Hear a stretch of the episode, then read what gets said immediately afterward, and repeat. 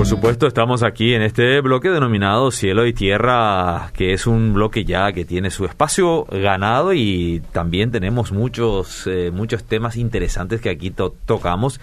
Hoy el doctor Martín Aitzen no estará con nosotros, él todavía está en un proceso de recuperación, de reposo, así que le deseamos muchas fuerzas y bendiciones de parte de Dios allí donde esté tomándose de estas medidas también cautelares, ¿no es cierto? Pero en su reemplazo tenemos a Tobías Val que esta mañana viene con un combo de informaciones deportivas. Tobías, ¿cómo estás? Buen día. ¿Cómo te va, Edgar? Un gusto saludarte nuevamente, estar contigo compartiendo cabina y con, con Miki también ahí eh, en, la, en la consola. ¿eh? Así que un saludo también a la audiencia, a todos. Un fin de semana cargado con muchas actividades, ya un poco más, más allá de solamente nuestro entorno nacional, ¿verdad? Sí, no, ahora ya a nivel mundial se están, o sea, a nivel mundial, pero especialmente los focos están en Europa y en América, ¿verdad? Sí. por las competencias que se están desarrollando. Ahora la, Euro comenzó el viernes. Las dos competencias, tanto la Euro como la Copa América, debían haberse jugado el año pasado, pero se postergaron por lo que conocemos, era el tema de la, de la pandemia. Sí, por fuerza mayor. Por las fuerzas mayores. Entonces, estamos, o sea, eh, tanto en Europa como en América se decidió postergar eh, América, la Copa América cambió su nombre a Copa América 2021. La Euro, eh, por lo visto, tiene mucho más marketing y todo eso mantuvo el año 2020 se, como parte se sigue llamando Eurocopa 2020. Se juega la, eh, Eurocopa 2020 mm, en diferentes ciudades. no, no como acá en, una, en un país nomás, sino que allá en diferentes países. Y eh, bueno, tuvieron, habían algunos, algunos partidos interesantes. El primer partido, Turquía-Italia, prometía mucho. Eh, mm. y, Turquía que viene fuerte. Eh, tanto en las eliminatorias han hecho muy buenos partidos, pero perdieron 3 a 0 contra Italia. Italia supo ganarle a un rival muy directo en su grupo. Eh, vale aclarar que son seis grupos de cuatro cada uno. Ahí entonces eh, después eh, clasifican después para el mata-mata.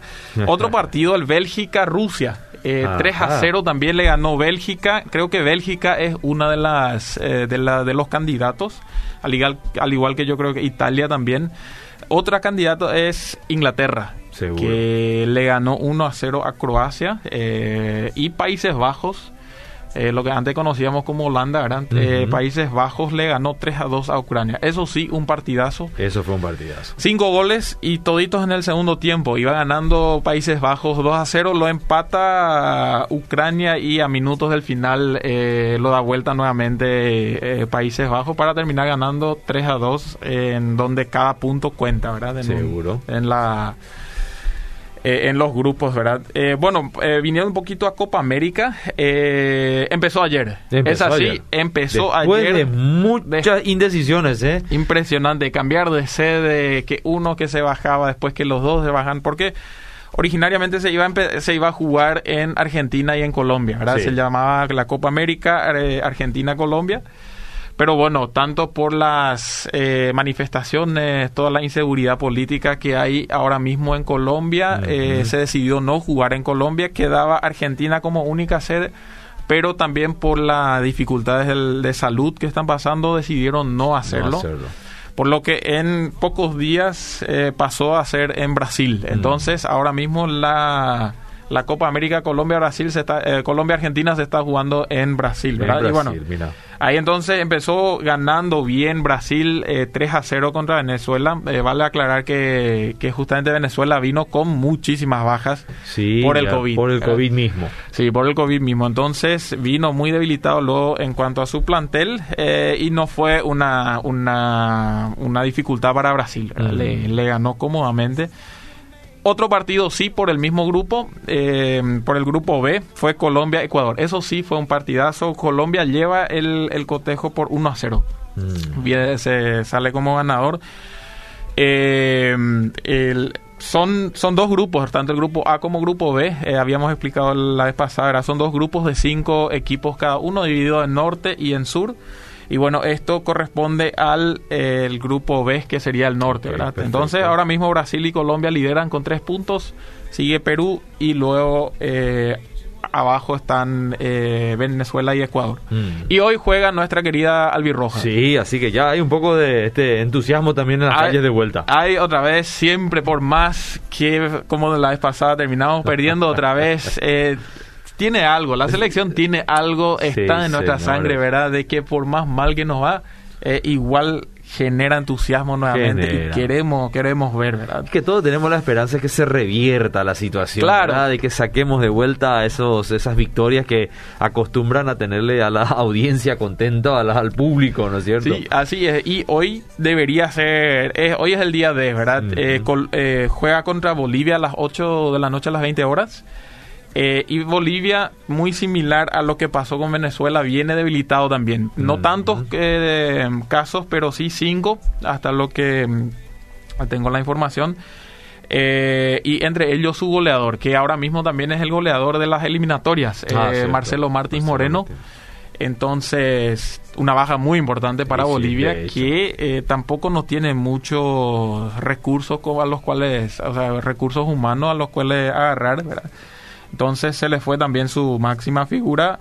Y Paraguay sí cuenta con, con prácticamente todos. Y bueno, vamos a ver qué tal, qué tal va hoy el, y, uno se pregunta un poco, Tobías, estos jugadores que dan positivo al COVID ya quedarían fuera de toda la Copa América, este, se espera que se recuperen y puedan jugar los últimos partidos si es que sus respectivas selecciones avanzan. Es todo una incógnita que se plantea, ¿no? Sí, es toda una incógnita. Yo creo que eh, habilitaron más jugadores a los que en la lista de buena fe, a mm, los que normalmente se daba. Eh, tengo entendido que eso es el caso. Y bueno, después se hacen constantemente las pruebas y si cada vez que dan positivo eh, están excluidos de todo, ¿verdad? De estar en contacto ni de jugar ni nada. Y una vez que, la prueba de negativo, yo creo que ahí entonces sí están habilitados a jugar. Eh, pero depende mucho de que si avanzaron ya de, ronda o no todavía. Entonces, eh, imaginémonos de un país le, le agarra el eh, COVID positivo y se elimina en primera fase, prácticamente no habrá jugado porque son dos semanas nomás. Y sí, una Venezuela que con 12 casos positivos tuvo que este rebuscarse porque efectivamente lo hicieron por 15 jugadores que tuvieron que venir a, reemplazar a su selección. Eso es un... No nos entra en la cabeza, no, nunca experimentamos algo así, ¿no? No, y, son, son eh, casos totalmente nuevos, o sea, no, no estamos acostumbrados ni ni, ni se previó de antemano de que algo así podría mm. suceder, o sea, digo, hace dos años, por ejemplo no, no, ni, ni, ni, se imaginaba que eso era, era. Bueno, en cuanto a la euro, hay una, hay una noticia que, que agarró y, y fue tendencia, fue, fue la portada de, muchos de los diarios. Fue un, de un jugador, Christian Eriksen, en un partido de Dinamarca-Finlandia. Eh, corría el minuto 42, Finlandia estaba ganando 1 eh, a 0 a Dinamarca y en medio del partido, ya cerca del, final de la, de la, primera etapa, se desploma y desvanece Christian Eriksen, que es jugador de Dinamarca con la número 10, ¿verdad? Pleno partido, sin contacto, sin roce alguno, se cae, se desploma. Eh, había sido, había tenido un, un, leve infarto, un leve, digamos, leve, ¿verdad? Eh, ahí en, en, pleno, partido, se le auxilió inmediatamente, ¿verdad? Los, los, los, doctores hicieron un gran trabajo con eso, con la velocidad con la que actuaron, le salvaron la vida, pero sí eh, hubo un momento donde el corazón dejó de latir. Mira. Eh, en donde le, le, tuvieron que reanimar, le reanimaron, ahora hoy por hoy está estable, gracias a Dios, está estable, pero eh, sigue todavía bajo cuidados muy intensivos, eso para controlar cómo va desarrollando y apeligra mucho mismo su carrera de deportista, o sea, de, jugador profesional. Entonces, imagínate, vos estás jugando, te preparas para jugar tu selección, pasaste todas las pruebas médicas que, se piden igual se te puede dar un infarto en pleno partido y bueno eso fue lo que pasó y eh, conmocionó a todo el eh, a todo toda Europa y a todo el mundo también ¿verdad? muchos jugadores compañeros suyos en las diferentes otras selecciones eh, le brindaron su apoyo entonces sí eso fue pasó el sábado. Eso fue una de las, eh, de las cosas que pasaron, que fue que acapararon mucha atención en el eh, ahora mismo en la euro. Sí, así es. Y bueno, viniendo de Europa a un poquito acá a Paraguay contando una historia de por vida. A ver, queremos escuchar. Eh, viniendo a San Lorenzo. Pero este sí tiene un tinte más o menos personal, porque sí, en este caso yo mismo estuve involucrado. Corría el año 2016, fue el año 2016, yo todavía era muy joven y muy torpe, era en la manera como yo me involucraba y manejaba muchas cosas. Eh, me tocó estar enfrente de una de organizar la competencia que era la liga eh, de por vida de aquella en, aquellos años sucedió una situación X que se tenía que tomar una decisión, se juntó a la mesa de la, eh, se hizo una, la, reunión de delegados que constantemente se hacía, se presentó la situación, se discutió, se llegó a un acuerdo de que de tal y tal manera se va a hacer. Hubo casi una, la gran mayoría decidió de hacerlo de esa manera y normalmente eso entonces se lleva a la, a la práctica también. En mi caso fue diferente una persona entonces se contacta conmigo eh, explicándome otra vez el mismo caso que ya habíamos tocado, explicando, explicando otra vez y yo tomo la decisión de revertir lo que se decidió en la mesa, en la reunión de delegados. Eso obviamente eh, causó mucho revuelo. Eh, yo muy rápido me di cuenta también que hice muy mal en, hacer eso. Eh, aprendí a la fuerza ahí de, que esas cosas no se hacen si ya se llegó a un acuerdo de simplemente por dirigir algo, tomar la decisión y revertir eso. y eso directamente afectó el campeonato en el sentido de que habían categorías que ya ahora no salían campeones y otras que no estaban en, en lugar de salir campeón salían campeón ahora. Mm. No era ni yo no estaba con mi escuela deportiva involucrada, pero sí eh, dirigiendo eso, ¿verdad? Entonces, la escuela San Felipe Nueva Vida de San Lorenzo fue una de las que más eh, se vio afectado por eso. Y a raíz de eso ellos deciden, mira, nosotros a partir de ahora ya no vamos a hacer más parte de De por vida porque no se maneja de una manera muy seria, ¿verdad? Eh, obviamente eso duele de que algo así pase por una por un error tuyo y donde vos ya sabes, mira, esto realmente es porque yo me equivoqué. Y había un versículo de de Mateo 5, 23 a 24, donde Jesús dice, si ustedes saben que alguien tiene algo en contra de ustedes y van a presentar su ofrenda, dejen todo ahí, vayan y reconcíliense primero y después vengan a ofrecerme los, eh, su, su ofrenda. Tenía muy en cuenta ese versículo y yo me di cuenta que sí, obviamente había algo que estaban, que tenían en contra mío. Lo que según la Biblia entonces me correspondía era irme y arreglar esa situación. Ah, me fui y lo hice, pedí perdón, realmente me perdonaron también, gracias a Dios.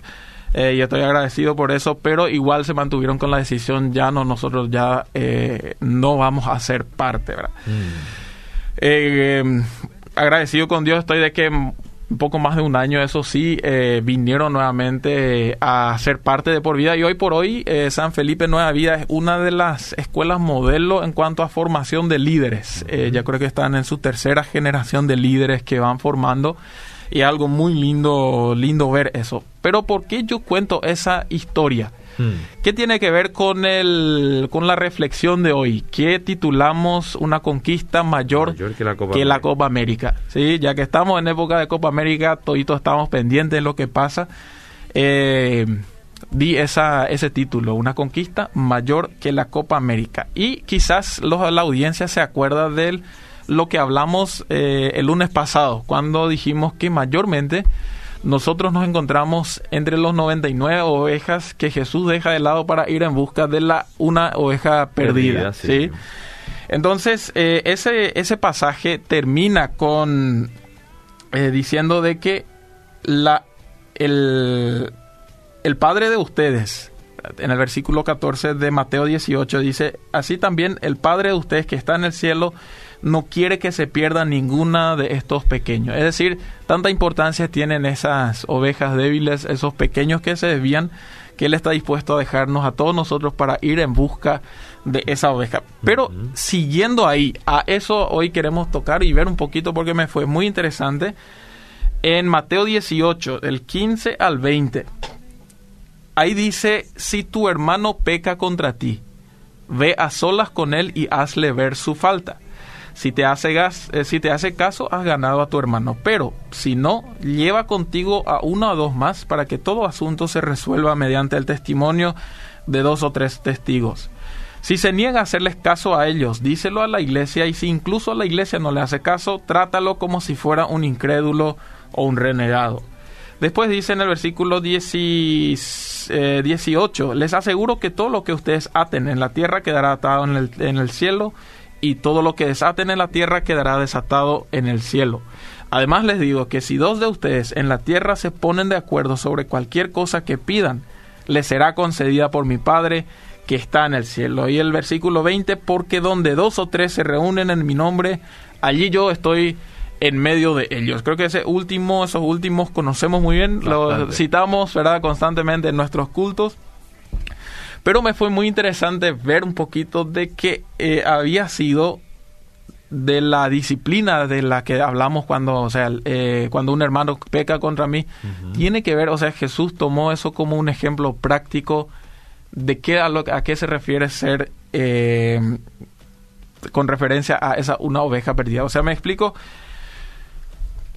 Jesús está en busca de las ovejas perdidas, pero él, porque él no quiere que ninguno se pierda, ¿verdad? Y eh, mientras tanto nosotros como redil que quedamos tenemos una responsabilidad y esa es nuestra responsabilidad.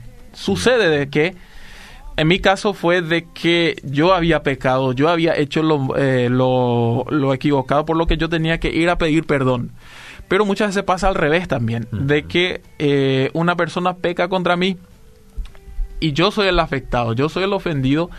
Muchas veces nosotros ya cortamos la relación enseguida de una, no queremos tener más nada que ver con esa persona, quizás si estamos en la misma iglesia, uno se sienta en un lugar, en el otro, pero Jesús dice, si tu hermano peca contra ti, ve a solas con él y hazle ver su falta.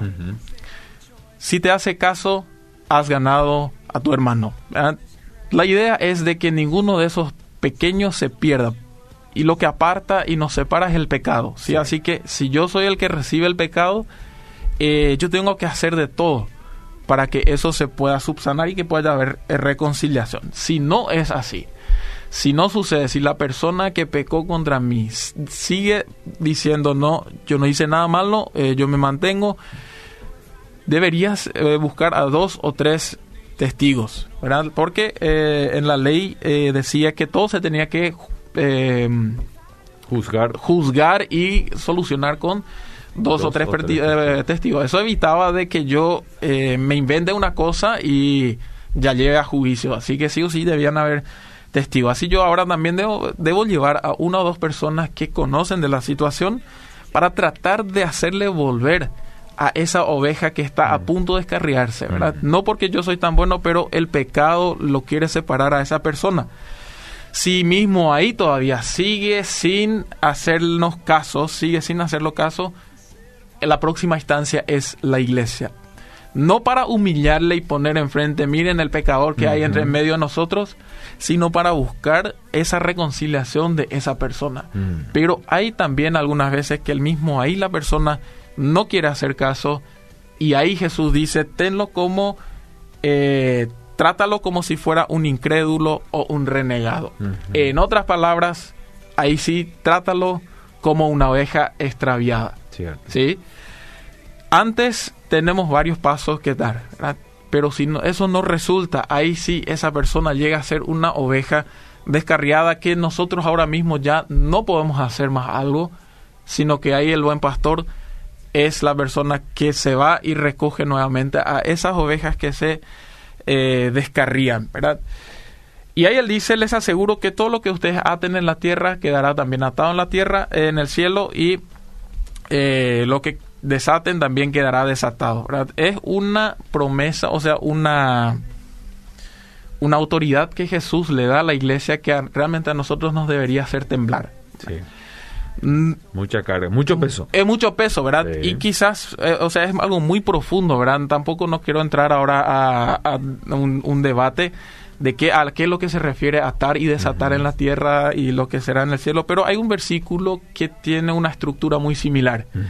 Y es en Juan 20, 22 al 23, en donde dice, reciban al Espíritu Santo. Jesús sopló sobre sus discípulos y dice, reciban el Espíritu Santo, a quienes le perdonen sus pecados, les serán, perdonados. A los que no, no, se le perdonan, no se les será perdonados. Así que quizás eso tiene que ver con el perdón. Si esa persona decide no hacer caso, la iglesia igual debería perdonar. Porque si nosotros como iglesia perdonamos, ese perdón está a disposición de la persona que Dios puede perdonar después. Y queda más todavía, podemos interceder y orar. Porque Jesús dice, eh, o sea, la idea siempre de Jesús es de que ninguno se pierda, eh, por eso Él dio su vida. Y ahí dice, si dos de ustedes en la tierra se ponen de acuerdo sobre cualquier cosa que pidan, les será concedida por mi Padre que está en el cielo. Si nosotros seguimos orando por perdón por esa persona quien nos hizo daño, en primer lugar, nosotros si nosotros le perdonamos y si pedimos de que Dios tenga misericordia y perdón con esa persona, Dios dice, Jesús dice que nos va a ser concedido. Es una promesa que Él nos da de que Él va a conceder lo que nosotros le pedimos en favor de esa persona descarriada, ¿verdad? Porque donde dos o tres se reúnen en mi nombre, ahí yo estoy en medio. Y es muy interesante que acá se cierra el paréntesis, donde al principio parecía que Jesús no estaba con nosotros los 99 para ir en busca de la una, él ahora dice, ahí donde ustedes buscan lo mismo que yo busco, ahí donde anhelan lo mismo que yo anhelo, ahí sí yo estoy con ustedes. Entonces, eh, ¿qué tiene que ver con una conquista mayor que la Copa América? Si venimos y hacemos un poquito a la reversa, tomando el versículo 20 y yendo hacia el número, al, versículo 15, siempre teniendo en cuenta que la voluntad de Dios es que nadie, se pierda. entonces, donde dos o tres están juntos buscando lo que Jesús quiere, ahí Él está con nosotros. Eso nos tiene que llevar a que nosotros querramos realmente orar, interceder por esa persona que se extravió de nosotros, ¿verdad? Y muchas de las iglesias ahora mismo tenemos muchísimos hermanos que ya no aparecen más. Y en nuestras historias de la iglesia está llena de divisiones por ofensas y pecados unos contra otros, heridas que no se sanaron. Si nosotros seguimos intercediendo por esas personas que a nosotros nos hirieron, ahí Jesús dice de que ahí Él va a conceder lo que nosotros pedimos y nosotros podemos perdonar. Perdonar a esas personas que nos ofendieron, perdonar a aquellos que tanto mal de repente nos están haciendo, porque para eso está en la iglesia. Por eso en esos eh, pasos que Jesús da, la iglesia es la última instancia, no como un juez, sino una instancia mayor de amor, de dar el, eh, de extender las manos para que realmente esa oveja no se pierda, de hacer todo lo posible para que no se pierda. Por eso yo puedo buscarle a dos o tres testigos más para que se vayan junto a mí a ver, a cambiar la decisión de la persona que pueda arrepentirse de su pecado, porque esa persona ese, ese hermano que peca contra mí, esa es la persona sobre la que Jesús tanto está velando. Y por eso Jesús dice, si te hace caso, si vos te fuiste solo a hablar solas con Él, si esa persona te hace caso, habrás ganado a tu hermano en un mundo muy competitivo, eh, donde en las empresas, negocios, eh, yo tengo que ser el mejor, el más rápido, el más efectivo. Yo creo que la iglesia también está en eso. Y somos competitivos. Sí. Y también Jesús no anula eso. En el deporte, el deporte no existiría de esa manera tan apasionante, apasionante si no sería competitivo. Pero acá Jesús nos reenfoca nuestra competitividad y dice, si tu hermano te hace caso, habrás ganado a tu hermano. Para la audiencia que está escuchando, vos que estás viendo de repente el, en, Facebook, el hermano o la hermana que está a tu lado, esa es la conquista mayor que vos podés tener. No tanto ni tu vida, eh, ni tu familia, el hermano que pecó contra ti, ese puede ser ahora mismo la conquista mayor que tenés mucho mayor aún que cualquier Copa América, mucho mayor aún que cualquier Copa del Mundo o cualquier trofeo personal, cualquier medalla. El hermano que está a tu lado, que pecó contra ti, puede llegar a ser tu mayor conquista. No es fácil, pero para eso nosotros recibimos el Espíritu Santo y que en, este, en esta época de Copa América podamos tener eso en, en mente, de que el mayor logro, más aún que la Copa América, es el hermano que está a nuestro lado. ¿Y qué satisfacción produce cuando lo conquistamos. Así es. Muchas gracias, Tobías, por este tiempo y por esa excelente reflexión. Seguimos.